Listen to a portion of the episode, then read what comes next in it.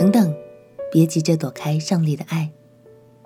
朋友平安，让我们陪你读圣经，一天一章，生命发光。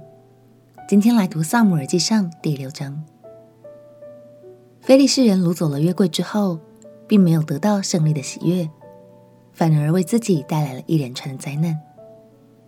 非利士境内已经有好几座城市都陷入鼠患和疾病当中，所以现在他们只有求助自己的祭司和占卜师，询问要怎么办才好。虽然这些江湖术士原本信奉的都是别的偶像，但上帝仍然可以透过他们来让非利士人知道，耶和华只是掌管一切的神。让我们一起来读《撒母耳记上》第六章。撒母耳记上第六章，耶和华的约柜在非利士人之地七个月，非利士人将祭司和占卜的聚了来，问他们说：“我们向耶和华的约柜应当怎样行？请指示我们，用何法将约柜送回原处？”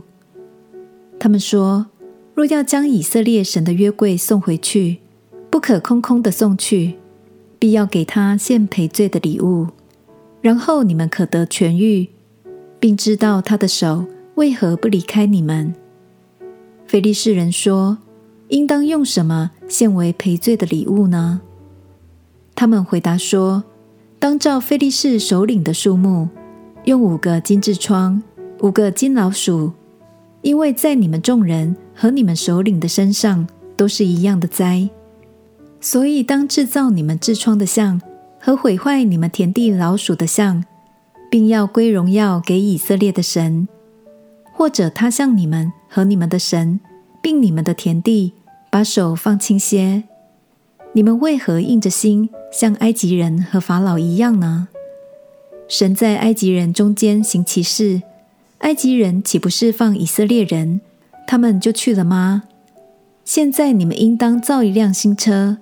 将两只未曾负轭、有乳的母牛套在车上，使牛犊回家去，离开母牛，把耶和华的约柜放在车上，将所献赔罪的金物装在夹子里，放在柜旁，将柜送去。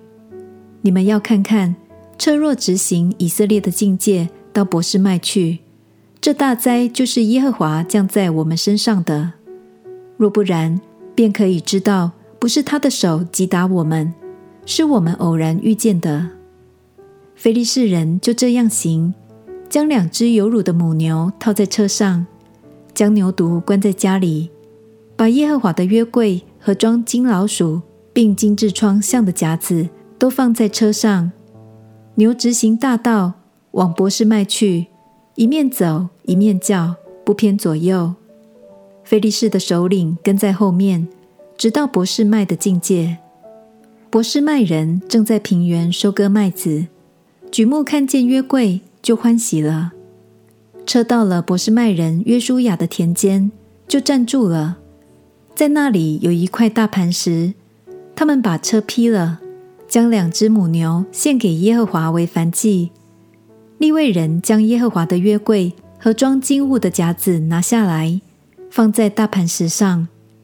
当日，博士麦人将燔祭和平安祭献给耶和华。非利士人的五个首领看见，当日就回以格伦去了。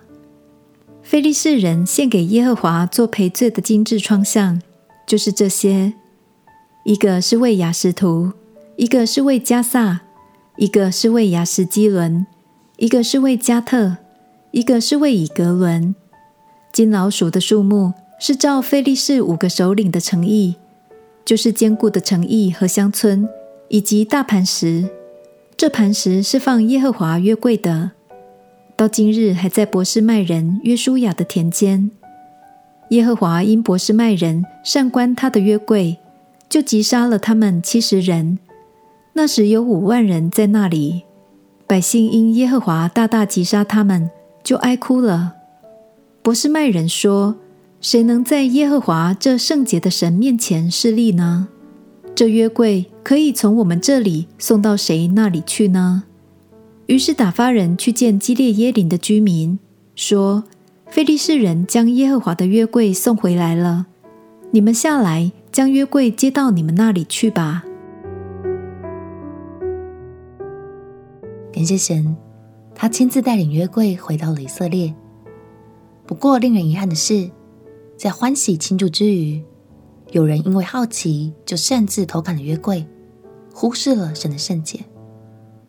神的约柜来到伯士麦，原本是他们的祝福，但是他们却没能把握住机会，反而和非利士人的举动差不多，一被管教就把约柜视为烫手山芋。只想赶快送往别的城市，错失了侍奉神的机会。亲爱的朋友，神是爱我们的，正因为他爱我们，所以让我们明白哪些态度才是正确的。面对管教的时候，的确有时会很想躲开，但让我们彼此鼓励，别将神的爱远远抛开喽，而是一起在神的爱里成为更好的人。我们一起来祷告。亲爱的耶稣，求你使我明白什么是正确的作为和态度，让我在你的爱中成为一个更好的人。